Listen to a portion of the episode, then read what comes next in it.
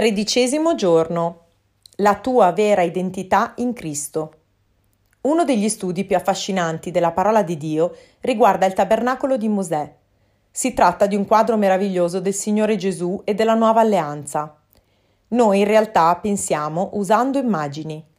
Quando pensiamo a qualcosa, non pensiamo alla parola o al concetto racchiuso in essa, ma alla sua immagine. Dio allora ci dà immagini che possono essere impresse nel nostro cuore. Il tabernacolo è pieno di queste immagini. In questa immagine voglio soffermarmi soltanto sullo studio delle assi che componevano il tabernacolo descritto in Esodo 26, 14, 30. Il tabernacolo era composto da assi di legno e di acacia rivestite d'oro. Il legno su basi d'argento.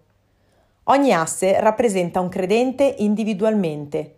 Ogni asse era composta da legna. Ogni volta che vediamo della legna nella parola di Dio, essa rappresenta l'uomo che fu creato. Queste assi, tuttavia, sono ricoperte d'oro. L'oro indica la giustizia di Dio e la sua gloria. Tutti noi abbiamo una natura umana, ma siamo stati rivestiti con l'oro della giustizia di Dio. Ogni asse è sostenuta da due basi d'argento di un talento ciascuna. L'argento nella Bibbia indica sempre la redenzione. Siamo stati comprati ad un prezzo. La parola redenzione significa riacquistare e riscattare. Evidentemente l'argento è solo un simbolo, perché non potremmo mai essere redenti da cose naturali. Voi sapete che non a prezzo di cose effimere, come argento e oro, foste liberati dalla vostra vuota condotta, ereditata dai padri, ma con il sangue prezioso di Cristo, agnello senza difetti e senza macchia, Prima Pietro 1, 18, 19. Un asse oggi equivale a circa un dollaro, ma una base d'argento vale più di 7.500 dollari. Quindi le, co- le fondamenta sono più care che il legno. Cosa ci dice questo? In noi stessi come uomini non c'è un gran valore, ma l'opera sulla quale siamo edificati ha molto valore. Il legno, messo sopra il fondamento, è saldo in un luogo di ricchezza, un luogo di redenzione. Tutti noi eravamo come alberi nel deserto, eravamo arbusti solitari e impolverati. La polvere nella Bibbia è vista in modo negativo perché indica il cibo del serpente. Genesi 3:14. Quando eravamo quest'albero impolverato nel deserto, le nostre radici erano nella terra che Dio ha maledetto. Questa è la ragione per cui esistono maledizioni tramandate da generazioni. Se il nostro fondamento è radicato in questo mondo, allora le nostre risorse sono limitate a questa terra, caduta sotto maledizione. Quando siamo stati salvati, Dio ci ha tagliato fuori dalla provvidenza in questo mondo. Ci trasforma in assi per la sua edificazione. Siamo quindi costruiti casa di Dio. Non siamo messi sdraiati, ma siamo messi in piedi alla sua presenza. Il Signore allora mette una base d'argento sotto i nostri piedi e siamo stabiliti nell'opera della redenzione. C'erano due basi d'argento per ogni asse. Perché erano due? Perché l'opera della redenzione ha avuto due momenti, la morte e la risurrezione nel nostro Signore Gesù. Il Signore Gesù è morto per i nostri peccati ed è risorto per la nostra giustificazione. Ma se Cristo non è risorto, Vana è la vostra fede e voi siete ancora nei vostri peccati. Prima Corinzi 15, 17. La resurrezione del Signore è la ricevuta di garanzia che la redenzione è stata accettata davanti a Dio. I peccati sono stati pagati e Dio ha accettato il pagamento. La prova di questo è che Cristo è risuscitato. Quando Lui è morto ha portato con sé i nostri peccati, ma quando è risorto i nostri peccati sono rimasti nelle profondità della morte. Ma il Signore non ci ha soltanto tolto dal deserto impolverato, ci ha trasformato in assi per la sua edificazione e ci ha stabilito sul fondamento del Vangelo. Poi ci ha anche ricoperti d'oro. Ora, quando Lui ci guarda, non vede il legno, ma soltanto l'oro, e l'oro indica la giustizia di Dio. Siamo stati giustificati, abbiamo ricevuto la giustizia di Cristo come oro su di noi. Questo ci mostra che non siamo soltanto stabiliti nella redenzione, ma siamo stati rivestiti in Cristo e inseriti in Lui. Quando il Padre ci guarda, vede Cristo. Noi siamo nascosti in Cristo. Dio non ci vede nella nostra debolezza, infermità, mancanza o peccato, come uomini rappresentati dalla legna, ma Lui ci vede nella giustizia di Cristo che è l'oro che ci riveste. Mantieni questo in mente ogni volta che verrai davanti alla sua presenza.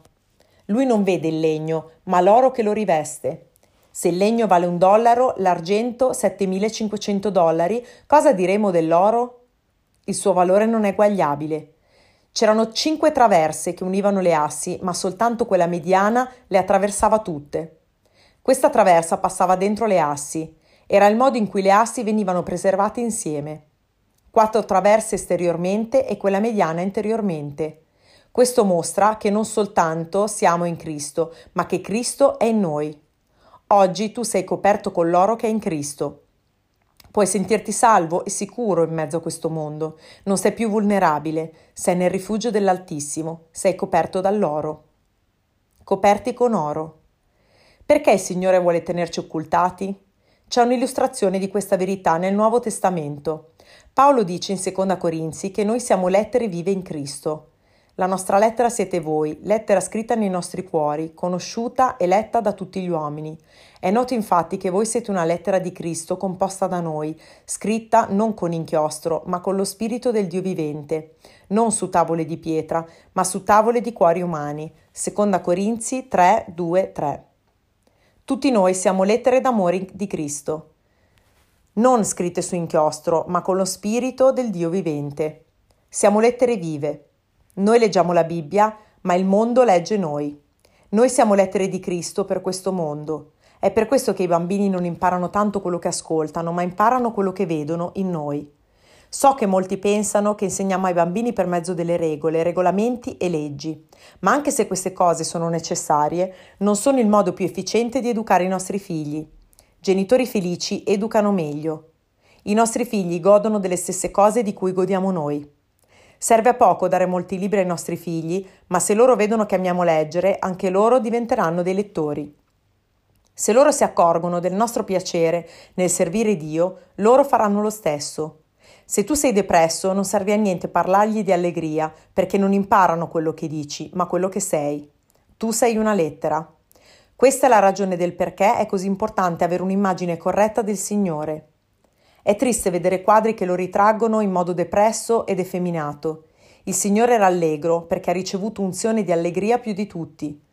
La parola di Dio dice che Lui è completamente amabile. Ogni cosa di Gesù è proporzionale ed equilibrata. Quando è severo non è duro. Quando noi siamo severi, noi feriamo le persone. Quando Lui è gentile, non è debole. Quando noi lo siamo, siamo passivi e fragili.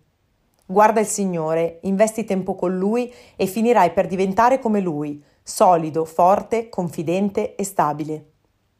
È impossibile passare del tempo alla presenza del Signore e uscire depresso. La presenza del Signore ci contagia con fede e speranza. Tutti quelli che hanno toccato il Signore sono guariti. Se tocchiamo la sua presenza, qualcosa della sua vita e salute ci viene trasmessa. La nostra fede è fortificata in modo spontaneo. Quando la rivelazione del Signore diventa forte nella tua vita, tutti noteranno in te un cambiamento.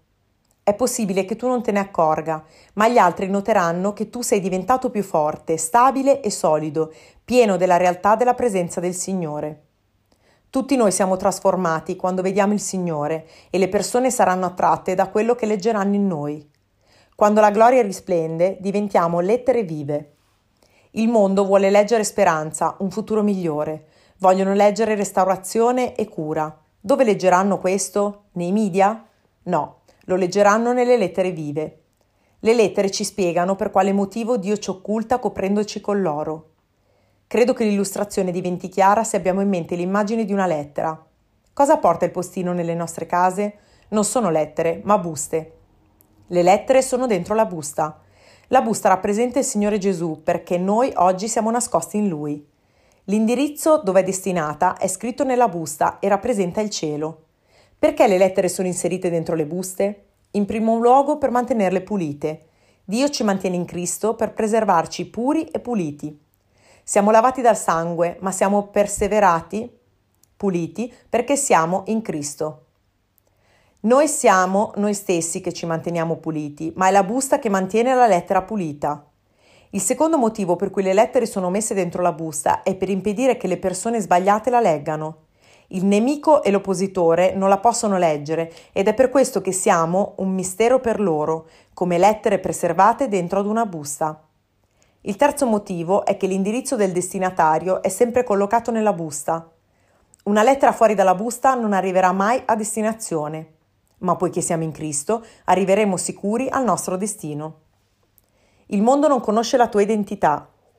Dichiariamo sempre che siamo la giustizia di Dio in Cristo, ma ti sei mai fermato a pensare che anche il fratello accanto a te è giustizia di Dio in Cristo?